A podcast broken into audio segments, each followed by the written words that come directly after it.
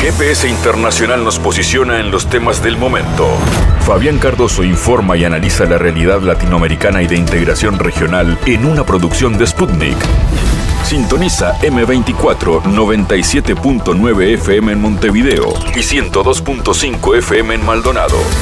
También puedes escuchar GPS Internacional por mundo.sputniknews.com y m24.com.uy. La situación de los migrantes a nivel de América Central y el Caribe es uno de los temas centrales, el más destacado de este GPS internacional. Iremos hacia República Dominicana, allí nos espera la analista y periodista Ogla Enesia. Hablaremos de lo que ha inaugurado recientemente el presidente de Dominicana, Luis Abinader, el primer tramo de la verja perimetral inteligente, o mejor conocido como muro fronterizo, que va a separar a su país de Haití. Eh, Abinader había amenazado con esta posibilidad, se ha dado una importante crisis diplomática vinculado a lo migratorio entre ambos países y finalmente se concretó. Habrá, hay muro entre la República Dominicana y Haití.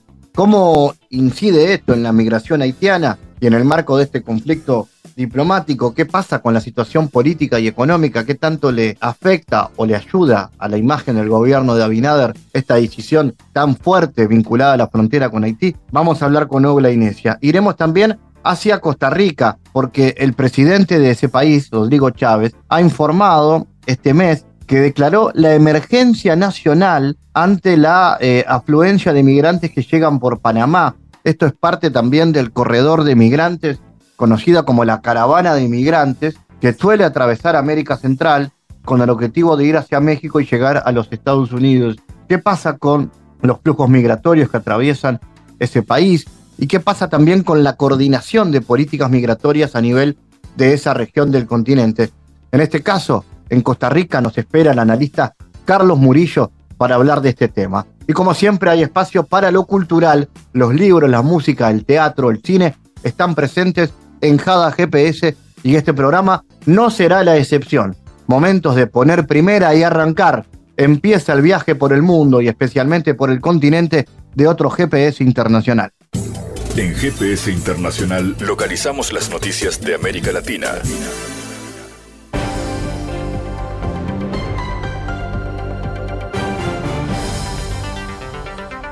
Momento ahora para las noticias. Los disturbios en el aeropuerto de la República Rusa de Daguestán son el resultado de una provocación planificada desde el exterior, declaró el Ministerio de Exteriores de Rusia. Los disturbios masivos que tuvieron lugar en la República de Daguestán son el resultado de una provocación planificada y llevada a cabo desde el exterior, destinada a socavar el desarrollo armonioso y la unidad étnica y religiosa del pueblo de la Federación Rusa. El ministerio ruso culpó a Kiev de los acontecimientos, señalando que el gobierno ucraniano tiene mucho interés en desestabilizar la situación en Rusia y desacreditarla en la arena internacional en el contexto de la desvanecida atención de la comunidad internacional a la crisis en torno a Ucrania. En la ejecución de otra acción destructiva se atribuyó un papel directo y clave al criminal régimen de Kiev, que a su vez actuó de la mano de atroces rusófobos allí asentados, expresó el ente diplomático. La nota subraya que la rápida reacción de los dirigentes rusos y la clara actuación de las fuerzas del orden es la respuesta a quienes esperan sembrar la confusión y la discordia en Rusia. El Tribunal Supremo de Justicia de Venezuela dejó sin efecto la elección primaria presidencial de la oposición realizada el pasado 22 de octubre tras suspender las distintas fases de ese proceso comicial luego de una denuncia por presunto fraude electoral interpuso el diputado opositor José Brito. Se suspenden todos los efectos de las distintas fases del proceso electoral conducido por la Comisión Nacional de Primarias, señala la sentencia de la Sala Electoral de TSJ. La Asamblea Legislativa del Salvador aprobó por amplia mayoría el estado de emergencia nacional por 15 días para preparar el país a enfrentar las afectaciones de la tormenta tropical Pilar, cuyas lluvias se pronostica se incrementen a partir de este 20 de octubre. Nosotros no vamos a esperar que haya pérdidas humanas y se dañe la infraestructura. Esta es la gobernabilidad que brindamos. Hemos respondido a la solicitud del presidente Nayib Bukele de manera inmediata para proteger al pueblo, dijo el diputado Cristian Guevara, del gobernante Nuevas Ideas. La emergencia fue aprobada cerca de la medianoche del 29 de octubre y recibió 75 votos a favor y ninguno en contra, o la abstención de los 84 legisladores del Parlamento. La medida fue solicitada por el presidente Bukele, atendiendo el artículo 24 de la Ley de Protección Civil, Prevención y Mitigación de Desastres, que establece el pedido cuando lo amerite el riesgo o peligro provocado por un desastre para las personas, sus bienes, servicios públicos o ecosistemas. El gobierno debe tener las herramientas necesarias para atender esta emergencia, dijo Guevara, jefe de la fracción de Nuevas Ideas, que cuenta con amplia mayoría a la cual se suman tres partidos minoritarios, Concertación, Demócrata Cristiano y la Gran Alianza por la Unidad.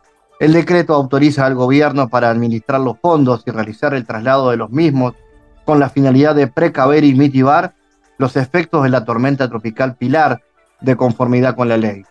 De igual forma autoriza a las diferentes instituciones del Estado a realizar las adquisiciones y promover los procesos de compra necesarios para la atención de la emergencia de manera ágil de conformidad con la ley.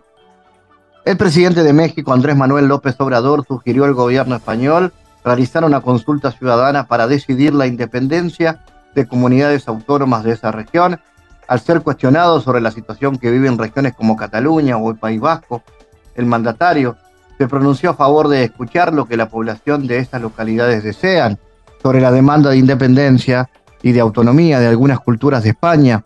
Nuestro planteamiento es que debe haber respeto de esas regiones y pienso que lo mejor es que se logre un acuerdo para someter estos asuntos a una consulta ciudadana, que sea el mismo pueblo que decida con una propuesta que pueda hacer el nuevo gobierno, dijo en su conferencia de prensa. Por eso López Obrador planteó que el proceso, en caso de recibir la aprobación de la gente, se haga de manera paulatina. Como muestra de una estrategia eficiente, narró el plan que durante al menos dos décadas se llevó a cabo entre Panamá y Estados Unidos para lograr la recuperación del canal.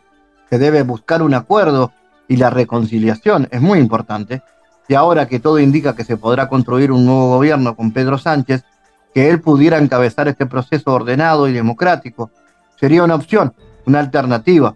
Queremos mucho al pueblo español, expresó López Obrador.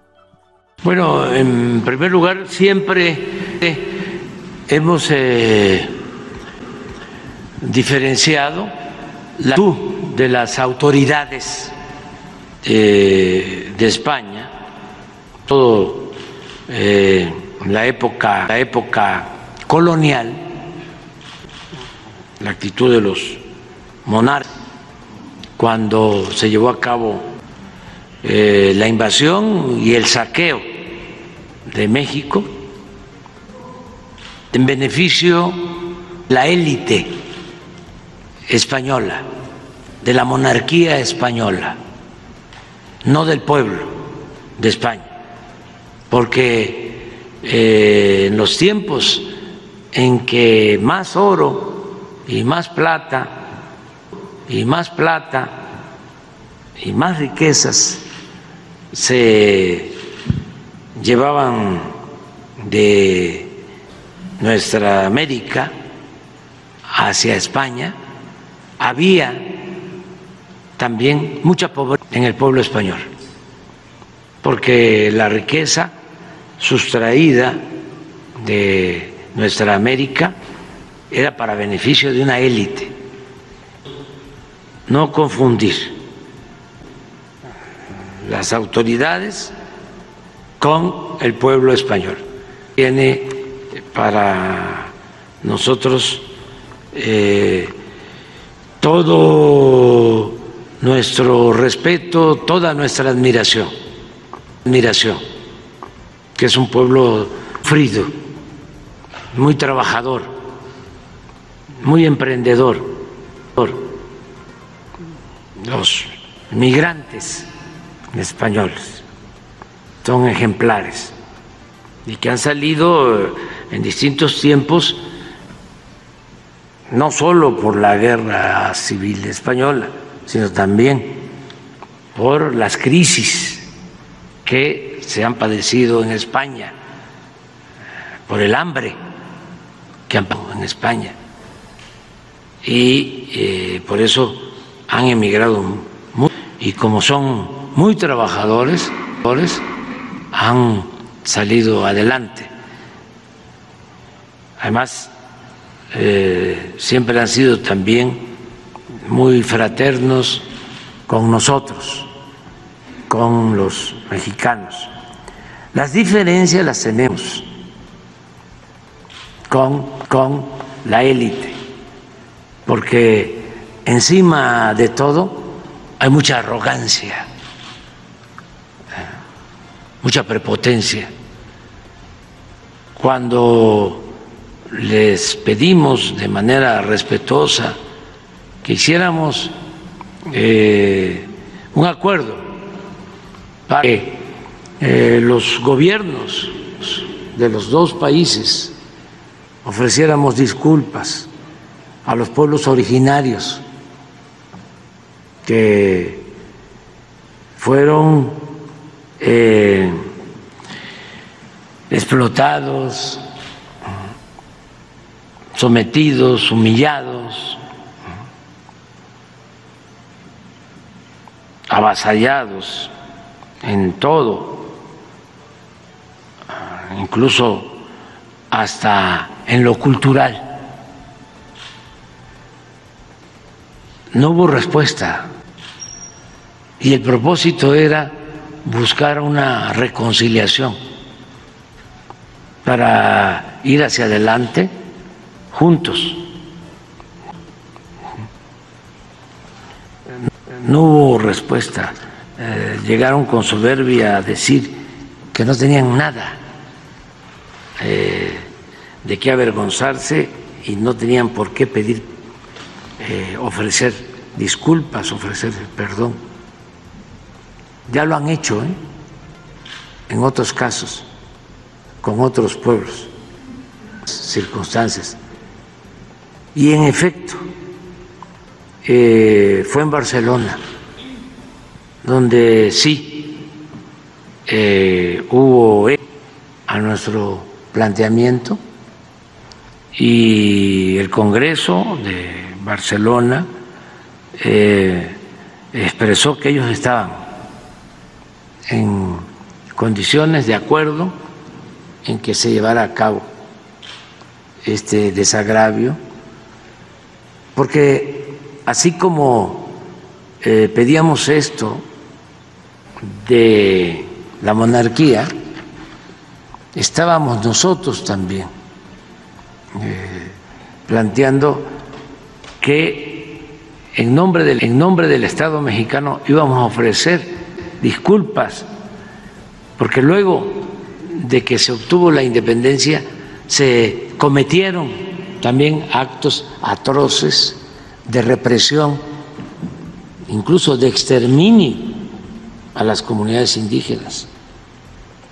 La guerra contra los yaquis, la guerra contra los mayas.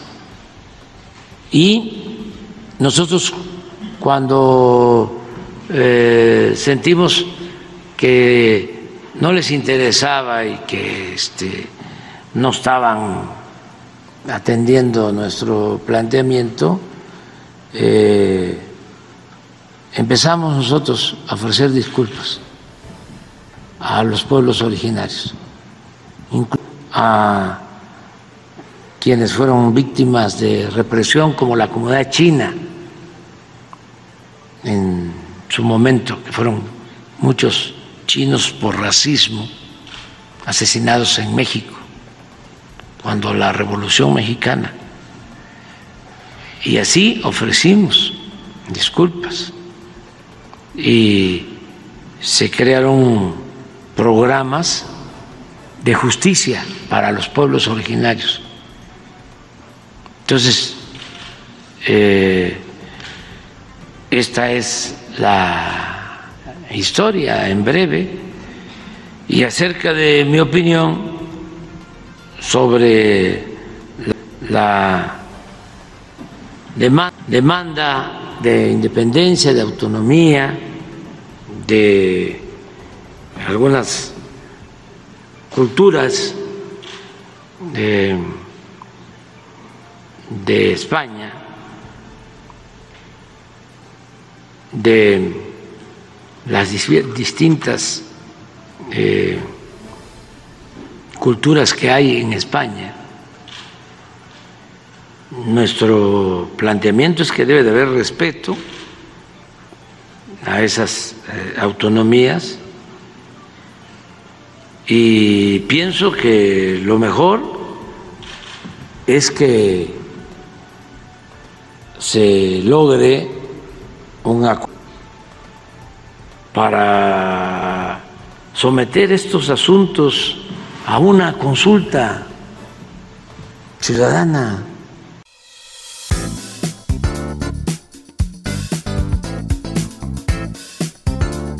Bueno, el presidente de la República Dominicana, Luis Abinader, ha inaugurado el primer tramo de la verja perimetral inteligente o el muro fronterizo que separa a su país de Haití y ha resaltado la importancia del proyecto para la seguridad nacional. Es un proyecto que era importantísimo, en este momento ha pasado a ser irrenunciable e imperativo, afirmó el mandatario en la inauguración de un tramo de 2,7 kilómetros en la provincia de Elías Piña, al oeste. Abinader expuso que bajo ningún concepto la falta de control en el lado haitiano tendrá un contagio en el dominicano.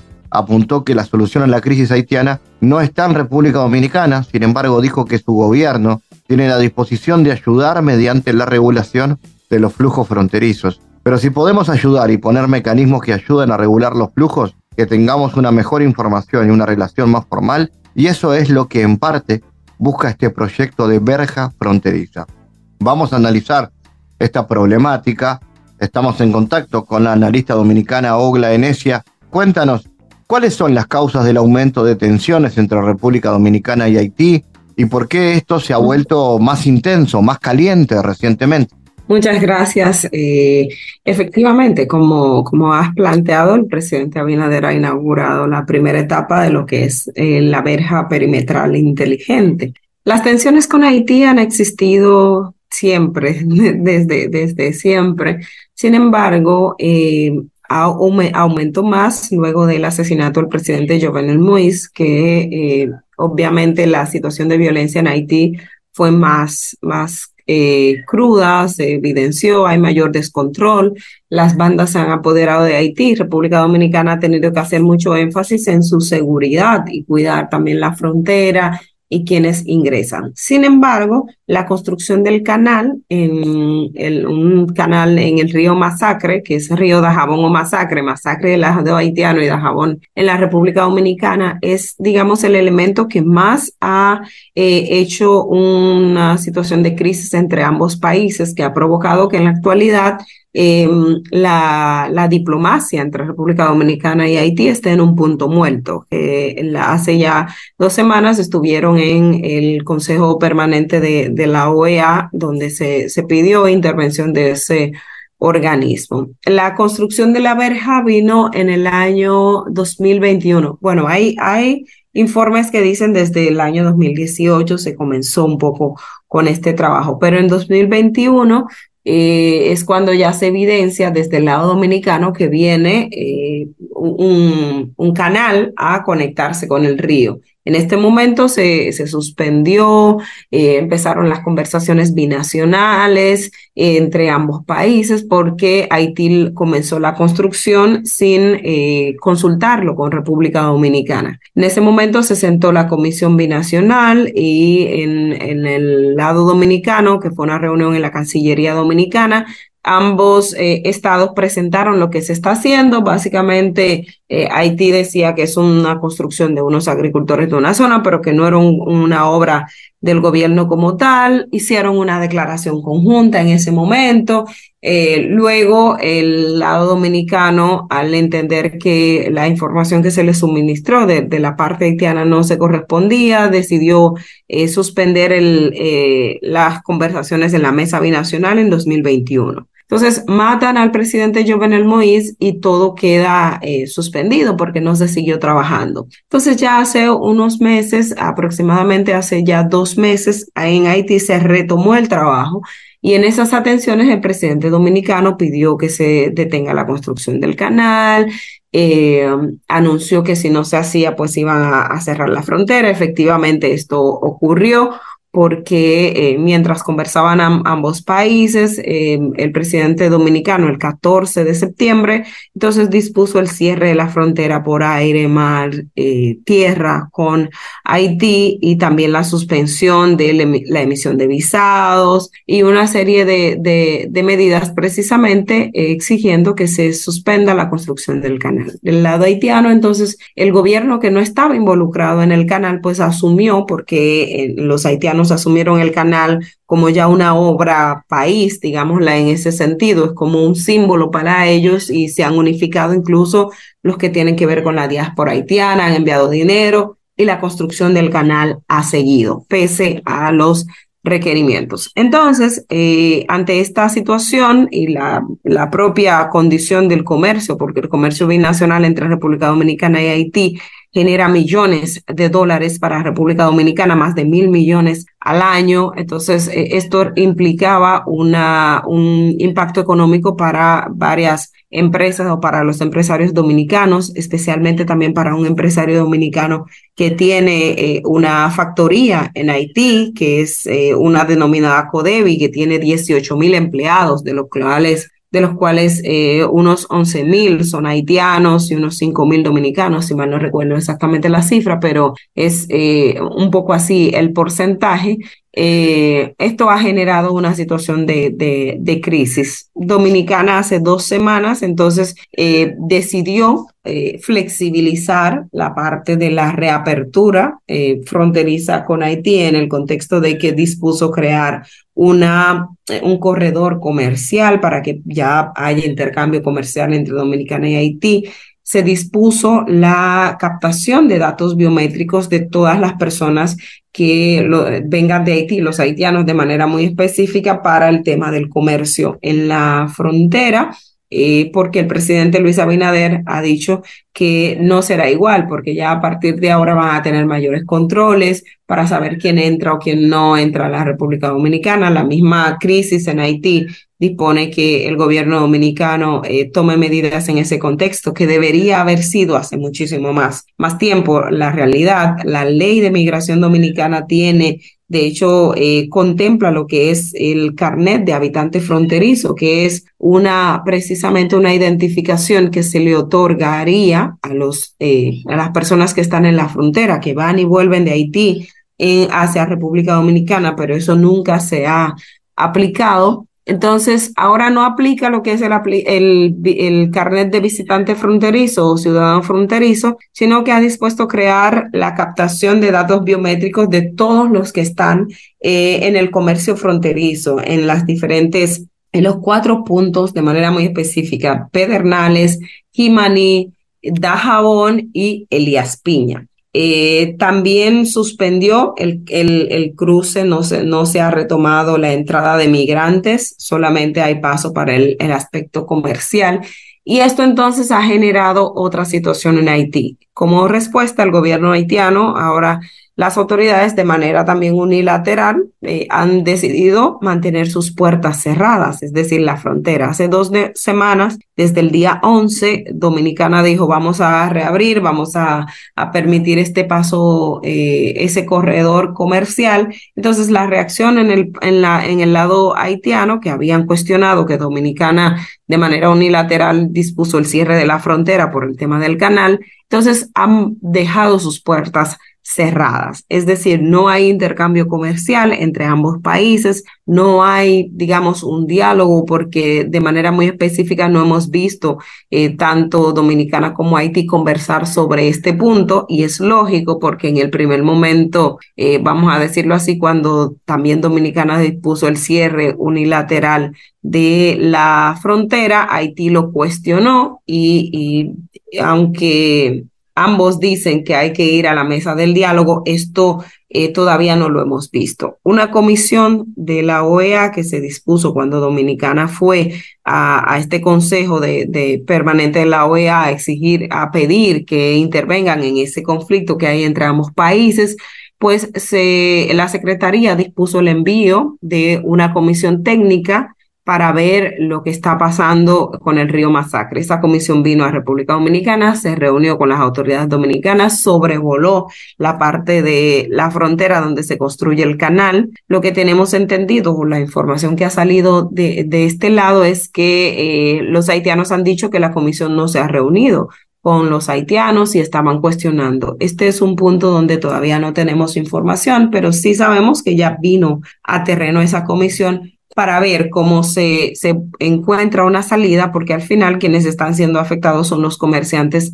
de ambos lados de, de la frontera y eh, se está a la espera de este informe de, del Consejo Permanente de la OEA. Hola, respecto a la incidencia de la migración haitiana en este marco, ¿cómo afecta esto a la provisión y la calidad de los servicios públicos dominicanos? Si supiera que hasta el momento esto no, no se ha visto impactado, porque recuerda que hay una gran cantidad de migrantes haitianos aquí en la República Dominicana, especialmente los que trabajan en la construcción. Son gente que ya están en Santo Domingo, porque la gran masa, eh, digamos, de, de, haitianos está en Santo Domingo, eh, Santiago, el, este, en el lado de, de Higüey, Punta Cana.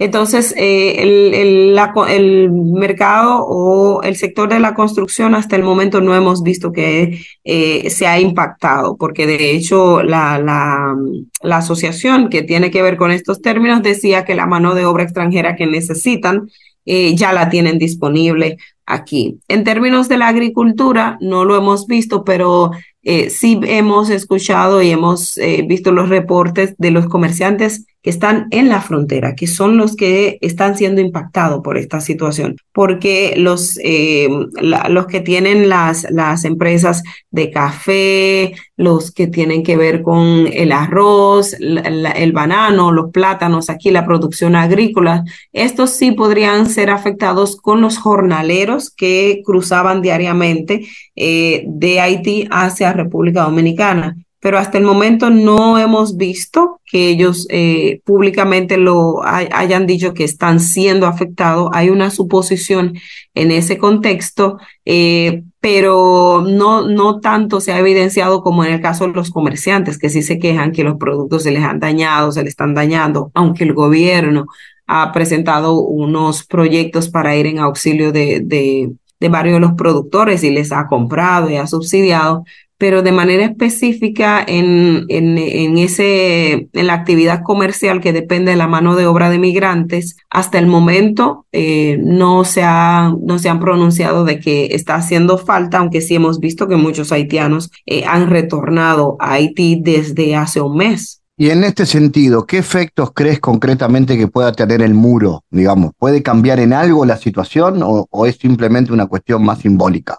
El muro realmente eh, eh, creo que es un tema más simbólico porque, bueno, la primera etapa eh, que inauguró Abinader, esto comenzó a construirse parte desde el gobierno de Danilo Medina, que ya también había hecho en una parte de la frontera algo de un muro. Eh, el muro va más en cuestión de tráfico de mercancías. Yo creo que es donde va a tener mayor impacto de las mercancías que vienen de tráfico de contrabando desde Haití hacia República Dominicana. Y para la parte de eh, también de toda esa vigilancia inteligente que va a implicar tener drones, mayor tecnología, va a tener un, un impacto. Ahora, el, el, tema de la migración irregular es que la migración irregular de haitianos a República Dominicana no se da por eh, los lugares inhóspitos. O sea, la mayoría de migrantes irregulares haitianos entran por la ruta normal, por pasos fronterizos, porque eh, son traídos por traficantes, por gente que tiene complicidad con eh, los militares, con la gente que están en los puntos de vigilancia, que son los chequeos que normalmente decimos. O sea, todos ellos cruzan por los, por los puestos normales. Entonces, el muro eh, va a tener un impacto en, términos tal vez de, de, tráfico de mercancía, en cierto modo podríamos decirlo así, pero en cuanto a, al tráfico de migrantes, de la entrada de migrantes irregulares a República Dominicana, eh, no vemos que vaya a tener un gran impacto, porque reitero, la migración irregular eh, pasa por los puntos fronterizos, vienen en, en, en, guaguas, en buses que los traen a altas horas de la noche, igual pasan también algunos de día, vienen en motos, los llamados potea, o sea que todo el mundo los conoce y están identificados, van en vehículos privados, que los militares saben quiénes son esos traficantes, entonces es gente que cruza por los pasos normales, no por, eh, por la frontera que no está siendo vigilada por militares o por la tecnología de la República Dominicana. Ogla, estamos atentos entonces a lo que pueda venir y suceder respecto a esta situación vinculada a Haití y a República Dominicana. Gracias por tu presencia en GPS. Gracias a ustedes y siempre es un gusto compartir. Analizamos los temas en GPS Internacional.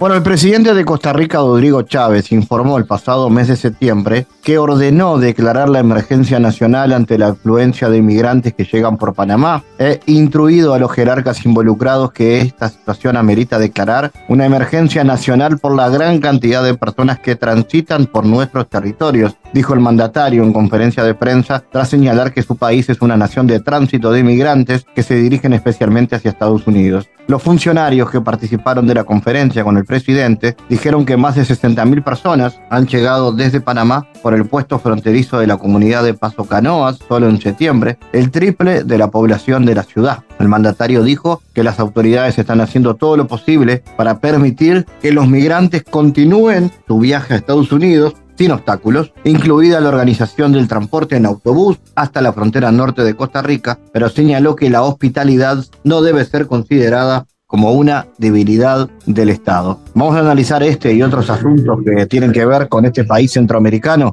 Estamos en contacto con el investigador Carlos Murillo. Carlos, ¿cómo analizas la problemática referida a la intensificación de los flujos migratorios que atraviesan el país y cómo ha reaccionado el gobierno de Costa Rica al respecto? Sí, eh, bueno, primero un placer como siempre compartir con vos eh, el tema de la migración eh, que ha sido un tema de agenda pública en Costa Rica en los últimos años, se ha incrementado en los últimos meses y como lo mencionabas, eh, son decenas de miles eh, de eh, migrantes, sobre todo de origen venezolano, pero no limitados a esta nacionalidad, sino que también hay ecuatorianos, hay eh, colombianos y en menor número eh, haitianos y extracontinentales, como en el caso de los africanos. Eh, esto ha hecho que se, se vuelva un drama humano en alguna medida porque no se han coordinado acciones entre los países,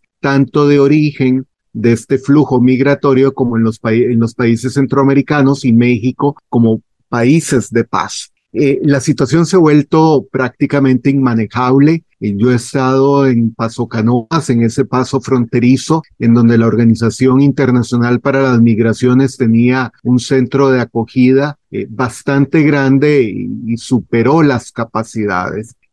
Algunos de esos migrantes que son familias con niños incluso recién nacidos, otros con niños y niñas que han crecido a lo largo de, del viaje pasando por la selva del Darién, buscan cómo atravesar Costa Rica para llegar a el paso fronterizo norte de Peñas Blancas, lo cual no es una garantía de que el gobierno de Nicaragua les permita eh, ingresar a, a, ese país. Entonces, muchos quedan atrapados eh, en, tanto en la frontera sur como en la frontera norte de Costa Rica, pero también vemos en las ciudades un buen número de familias pidiendo en las, en las esquinas, en los semáforos, para eh, tratar de recaudar el costo del el viaje. El, el gobierno propuso y al final adoptó efectivamente una declaratoria de emergencia. Lo que genera en Costa Rica la declaratoria de emergencia es que le permite al gobierno de la República tomar fondos de, algunas partidas del presupuesto nacional para destinarlos a, atender esa emergencia. Y la decisión fue eh, facilitarles transporte de frontera a frontera, eh, en alguna medida para que no se quedaran eh, varados en Costa Rica pidiendo o viendo cómo sobreviven en las calles de las, de las ciudades. Pero sí es un drama humano al que realmente no se le da una solución, sino simplemente una medida paliativa para trasladarlos de un punto a otro en el territorio nacional. En ese marco, obviamente, una, una situación difícil, novedosa, que conversábamos fuera de micrófonos, que pone a Costa Rica también en la, en la actualidad, cuando en realidad en el resto de la región, obviamente, están pasando cosas que son noticias. Bueno, también ahora en Costa Rica. Preguntarte qué balance se puede hacer del gobierno de Chávez, los principales desafíos eh, desde que Chávez asumió el poder y qué tanto lo, lo afecta esta situación, si es que lo afecta. Eh, comienzo por el último punto. En realidad la cuestión migratoria afecta la imagen del gobierno por no haber dado durante muchos meses la atención necesaria al problema y dejar que se magnificara eh, por la cantidad de personas migrantes. Eh, fue hasta que ya se hizo manifiesta la situación y ese drama humano que deciden tomar algunas acciones.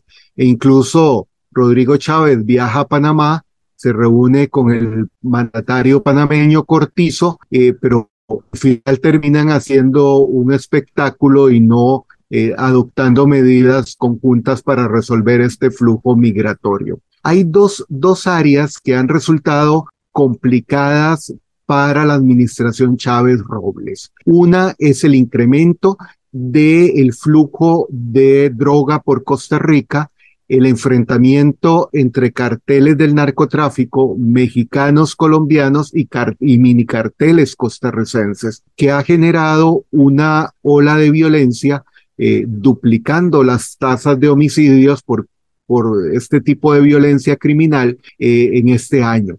El, y no hago, el gobierno no ha gestionado recursos para que los cuerpos eh, de vigilancia las instancias judiciales, eh, toda la policía de investigaciones judiciales tenga más recursos para atender esta ola criminal, sino que eh, retira eh, presupuesto, recorta presupuesto y el, el, asunto se vuelve más complicado. Y se complementa con que retiró de los puntos fronterizos a la policía de control de drogas y a la policía de fronteras.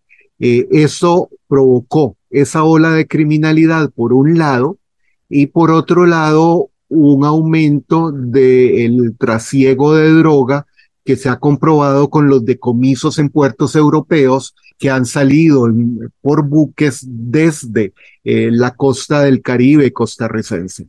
Ahí hubo un descuido y eso le ha generado algunas críticas. El otro es la parte eh, económica en donde eh, en realidad no ha definido un claro rumbo de la economía. Costa Rica enfrenta en este momento una situación de estanflación, eh, o sea, de inflación negativa que está afectando eh, sobre todo a la población de los dos quintiles de menores ingresos, en donde sí eh, pareciera haber un aumento de los precios, no tanto en los quintiles de mayor ingreso, porque el colón eh, se ha revaluado, pasó de alrededor de 670 colones por dólar a 540 por dólar en este momento, lo que hace que las importaciones de alimentos hayan bajado el precio, pero son alimentos que no van a esa población de menores ingresos. Entonces ahí hay una situación complicada. La última encuesta nacional de Juárez que salió la semana pasada, que mide eh, la situación de la pobreza, mostró que la pobreza extrema en Costa Rica no ha eh, disminuido. Sí, la, la pobreza en general, pero la disminución es relativamente baja y no se han recuperado los niveles de pobreza anteriores a la pandemia. Así que la, situación eh, económica del país no, no se perfila en realidad de que vaya hacia una mejora. Sin embargo, te puedo decir que las encuestas eh, de opinión siguen eh, dándole en una calificación positiva por encima del 50% a, a Rodrigo Chávez. O sea, todavía conserva una imagen de estar haciendo una buena gestión el presidente porque cuando se pregunta sobre la gestión del gobierno, sobre la gestión de los ministros, como decimos en Costa Rica, ninguno aprueba el curso.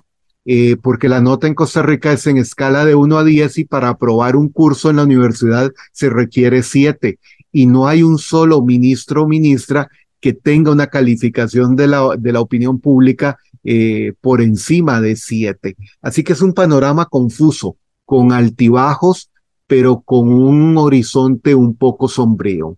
Carlos, eh, en cuanto a las relaciones internacionales, los temas en agenda bilateral con Estados Unidos y cómo ha impactado a la proyección internacional del país los conflictos internacionales actuales. El presidente, el gobierno de Costa Rica es de meterse, de opinar en cuestiones de macropolítica internacional, por ejemplo, ahora el conflicto palestino-israelí o la situación rusa-ucraniana.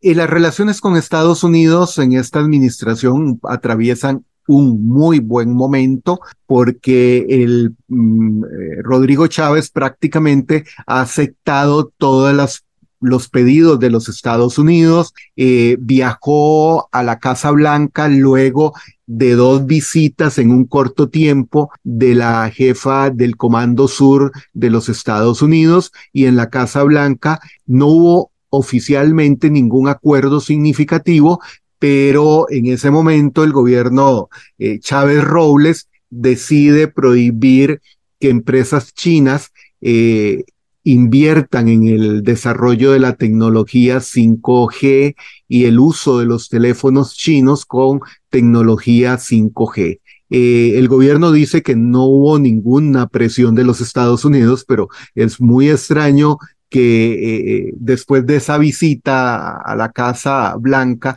después de dos visitas de la jefa del Comando Sur, eh, se emite un decreto que no estaba en los planes del, gobierno. Esto ha generado eh, una reacción muy fuerte de la Embajada de China reclamando la libertad de comercio, la libertad de inversión y cuestionando que solo se prohíba a empresas chinas invertir en Costa Rica. Yo lo interpreto como parte de esa guerra entre Estados Unidos y Costa Rica. Hay otro frente eh, externo eh, que complicó, que se resolvió hace poco tiempo, con poco tiempo te digo, hace escasas horas, eh, que fue un diferendo con Honduras por, porque Costa Rica establece requisito de visa consular para la ciudadanía hondureña y Honduras responde, lo cual creó un problema de transporte terrestre en Centroamérica al, no poder eh, eh, circular eh, conductores costarricenses y hondureños con mercancías que van desde Panamá y Costa Rica a la zona del Triángulo Norte. En cuanto a los temas internacionales, Costa Rica en este momento carece de una clara política exterior, no hay un rumbo claro, hay negociaciones más del área de comercio exterior que de la Cancillería costarricense.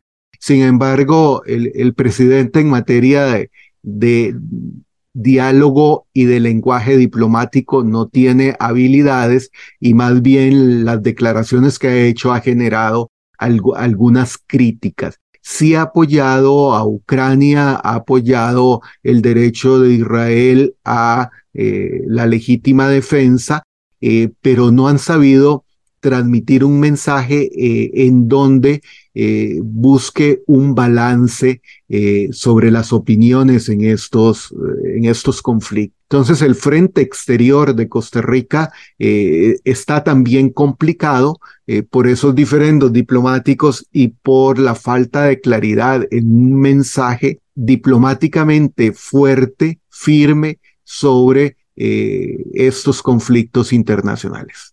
Finalmente, ¿cuáles son las perspectivas si hablamos de cuál es la imagen que hoy tiene el gobierno nacional en general, las perspectivas para la finalización de su gestión? Hay una encuesta que está por salir en, los próximos días en donde eh, la, opinión de cómo va a terminar la gestión del gobierno para el 2026, y es una encuesta que más o menos refleja la tendencia de otros sondeos de opinión, es que Hace eh, unos meses el criterio de la ciudadanía era que el gobierno iba a terminar con una buena gestión.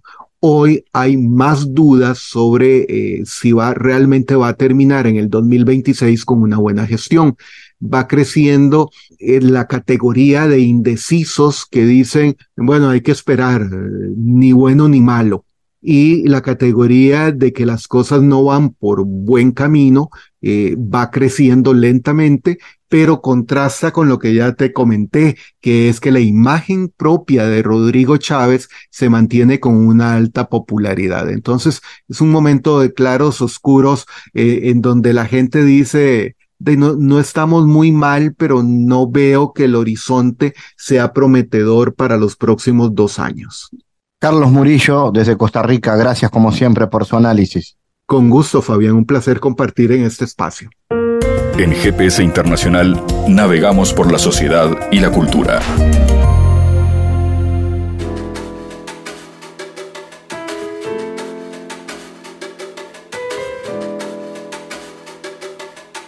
Le queremos presentar en este bloque a la historia de Trinidad Ladrón de Guevara, una actriz que se reveló sin miedo frente a los paradigmas sociales, culturales, familiares y escénicos de una época. Queremos presentar su historia y esta biografía porque esto es parte de una experiencia teatral que muy pronto estará en escena en Montevideo, La Trinidad, con la dramaturgia y la dirección de Marianela eh, Morena, este 9, 10 y 11 de noviembre a las 9 de la noche en el Teatro Circular de Montevideo luego el 17 a las 8 de la noche en el Teatro Artigas de Cardona.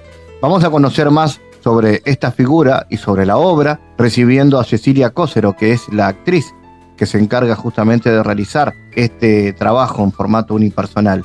Bienvenida Cecilia, bueno, contanos entonces sobre la obra y especialmente sobre Trinidad, quién fue y qué ha significado. Bueno, muchísimas gracias por este espacio. Hola a todas y a todos. Eh, bueno, Trinidad Guevara es una actriz en rioplatense, nació del lado nuestro, del Uruguay de la banda oriental, en Soriano, y ella fue una figura, primera figura del teatro del, Río de la Plata. Es una, una mujer que, que, ha sido madre soltera de, de siete hijos, fue amante de Oribe, con él tuvo su primera hija Carolina, y a los 17 años se, vino a vivir acá, a este lado del río, en Buenos Aires, yo vivo acá en Argentina, este, soy uruguaya, pero ya hace 14 años que vivo acá. Y bueno, y acá hizo todo un carrerón, hacía giras por Argentina, Chile y Uruguay. Ella nació en 1798, o sea que es una gran adelantada y es nuestra, ¿verdad? Este, es una feminista sin saberlo. ¿Y, qué tenía de especial en su desarrollo? Vos me decís que muy rebelde, ¿no? Se rebeló sin miedo frente a los paradigmas. Sí, bueno, mira, te cuento, hay una anécdota de ella que fue lo que nos acercó a, su figura junto con Marianela. Eh, ella, cuentan que ella estaba embarazada ya con 16 años de Oribe y ella ya trabajaba en casa de comedias en Montevideo. Y como no le pagaban el sueldo, ella, modo de protesta, empezó a agarrar las sillas de, ese teatro y se las llevó a una casa que ella tenía.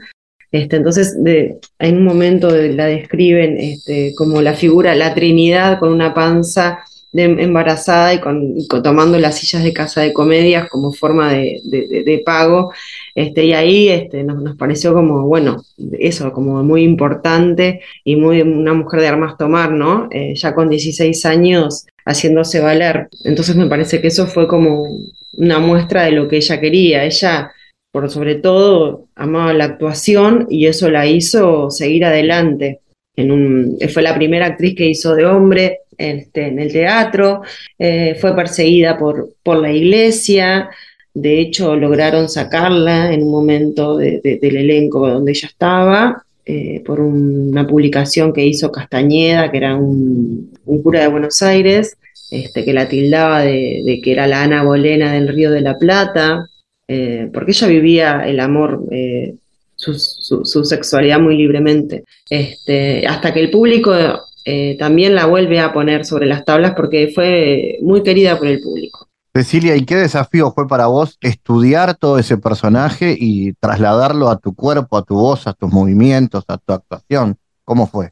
Bueno, eh, investigamos un montón, yo leí muchísimo este, sobre Trinidad Y después lo que Marianela me, propone eh, para ya desde el comienzo es la quietud y bueno, y utilizar como mi cuerpo, la idea es como utilizar mi cuerpo y mi voz como medium para que venga esta Trinidad en, en nuestra época a hablar a través de Cecilia. Y bueno, también habla Trinidad, habla Cecilia, habla Marianela, y bueno, concentrarme en ese del deseo de, lo que tenemos en común, es el amor por la actuación, y bueno, lo que es también hacerse camino en, un país que no es el tuyo, bueno, y por supuesto el amor, el desamor, todas esas cosas, pero, pero la época era bien diferente, ella hacía eh, teatro en, plena en plenas guerras y vistas por la banda la banda oriental y eso yo no lo, no lo tengo, claramente. Tengo otras guerras, pero no, no esas. Y, mencionabas que la directora te hablaba de la quietud, sin embargo, esta es una obra que, en la cual a vos te exige mucho físicamente también.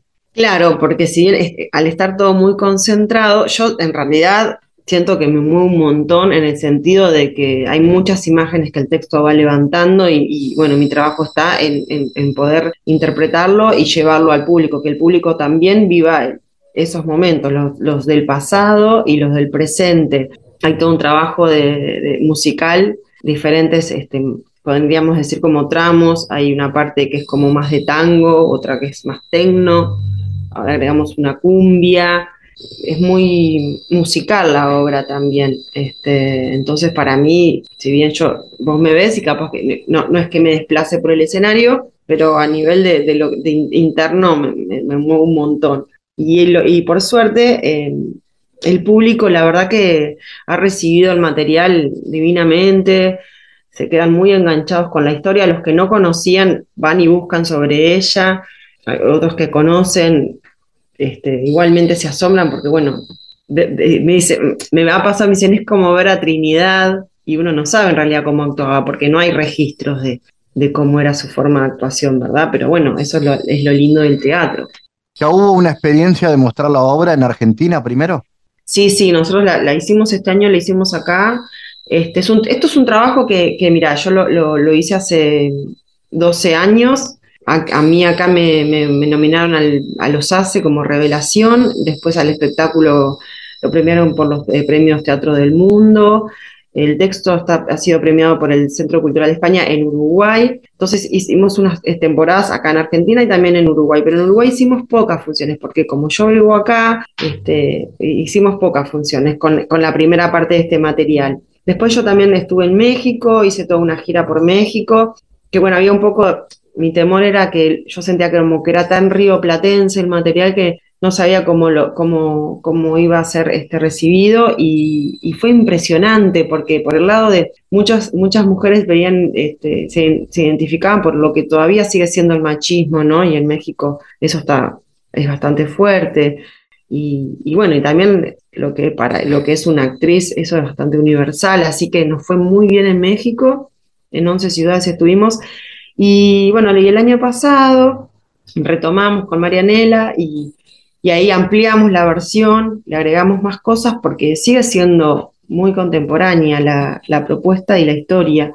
Este, Viste que acá en Argentina hace unos cuatro años que vino toda una nueva una ola del feminismo por el tema del, aborto legal y todo eso, y como la marea verde que, se volvió a instalar en todos lados, y, Trinidad, la verdad que ha sido como una banderada de, sin, sin proponérselo, porque en ese momento no, no se, no, se sabía todo esto, ¿no? Que de, la mujer, sino que era pura intuición.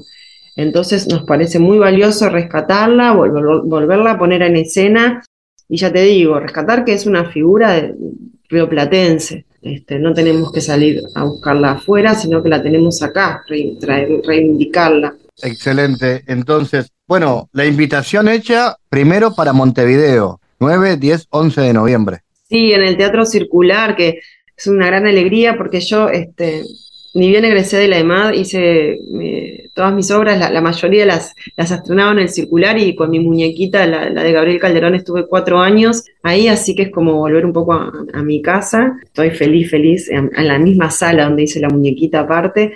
Ahí vamos a estar jueves, viernes y sábados, y 9, 10 y 11, y después nos vamos a Cardona, porque nosotros acá este, hemos tenido mucho el apoyo de Víctor Hugo Morales. Él la vio hace tiempo y quedó fascinado y siempre que, hablaba de otras obras que yo hacía, volví a hablar de Trinidad, quedó como muy, muy, muy, este, le, le, gustó muchísimo y siempre me estaba diciendo, tenés que volver, tenés que volver. Y bueno, y ahora este, se nos ocurrió como él es de Cardona también, ahí hicimos un contacto y yo tengo familia, se dio todo para esta vuelta de hacerla también en Cardona, así que estamos felices. Eso va a ser el viernes 17 a las 20 horas. Ahí en Cardona tienen que ir a sacar las entradas en el teatro mismo pero después vamos a pasar un teléfono para que la gente también pueda reservar, porque si quiere, ir de otros lados, que no se tenga que ir hasta Cardona. Bueno, eso va a ser el 17 y en Montevideo este, el 9, 10 y 11. Así que bueno, la Trinidad vuelve a las tierras uruguayas. Muy bien. Cecilia, gracias, felicitaciones por este regreso y por supuesto a las órdenes aquí en GPS. Muchísimas gracias a ustedes y a vos especialmente por, por este espacio. El mundo en GPS Internacional. En diálogos geopolíticos analizamos diversos asuntos que atañen a la política mundial, desde el abordaje de los ámbitos multilaterales de articulación política a nivel global hasta las cualidades y los propósitos de las configuraciones regionales, tanto en América Latina así como en otras regiones. Nuestro objetivo es poner foco a una gran diversidad de temas que atañen a la geopolítica en el mundo contemporáneo. Para eso vamos a recibir a Santiago Caetano, aquí en GPS. Bienvenido, Santiago. ¿Qué tal, Fabián? En esta y las próximas columnas nos detendremos ver el texto que publicó el economista Robert Wade del mercado, del mercado en relación con los procesos de actualización en el este de Asia. En dicho texto, Wade desarrolla una posición crítica sobre la explicación neoclásica del éxito económico en esta región del mundo, contrasta con su propuesta teórica del mercado dirigido. En tal sentido, propone el debate en torno al papel económico del Estado en relación al desarrollo y plantea un carácter proactivo del mismo en términos de formación de capitales. En este sentido, desarrollaremos aquí algunos de los argumentos neoclásicos sobre el proceso de industrialización en estos países, los efectos de plantear las oraciones que realiza el autor, así como también su propuesta explicativa sobre este fenómeno. La edición neoclásica plantea que el motor del desarrollo no es la formación de capitales, sino la eficiente asignación de recursos.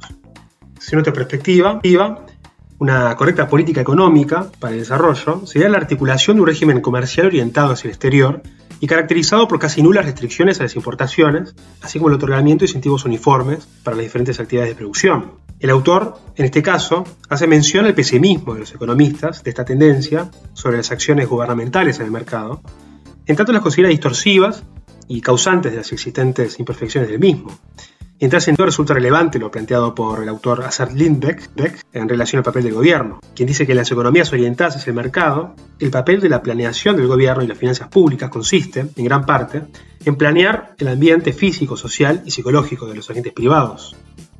Bueno, el autor observa puntos de algunos economistas en relación a la versión idealizada por el libre comercio en este caso, eh, subraya lo planteado por Krugman, quien dice que el nuevo pensamiento acerca del comercio pone en claro una cosa, no nos sirve ya el modelo teórico idealizado en el que se basa el argumento clásico a favor del libre comercio. Y en el concerniente de la política industrial, Wade asevera que es difícil utilizar los principios neoclásicos para justificar una política sectorial, de manera que dirija los recursos a industrias seleccionadas en pos de otorgarles una ventaja competitiva a sus productores, Resulta relevante la constatación de dichas políticas en la rápida transformación industrial de los países del sudeste asiático. Y mm, a modo de ejemplo, y en ocasión del análisis, y en ocasión del análisis de la composición de las exportaciones de Corea, el autor afirma que, que el mismo puede emplearse para mostrar que la economía puede modificar su ventaja comparativa. Bueno, en la próxima semana continuaremos hablando de este asunto. Gracias Santiago por tu aporte a GPS Internacional. Gracias Fabián, hasta la próxima. GPS Internacional, una producción de Sputnik con la producción periodística de Santiago Caetano, siguiendo los temas más importantes de la agenda latinoamericana y con visión global. Esta producción de Sputnik que se despide y que nos invita también a que nos sigan a través de las redes sociales. En Twitter somos GPS Inter y estamos también en Facebook, GPS Internacional. Fabián Cardoso en GPS Internacional junto a los protagonistas analizó la realidad. Una producción de Sputnik por M24, 97.9 FM en Montevideo y 102.5 FM en Maldonado. Que puede volver a escuchar en mundo.sputniknews.com y m24.com.uy.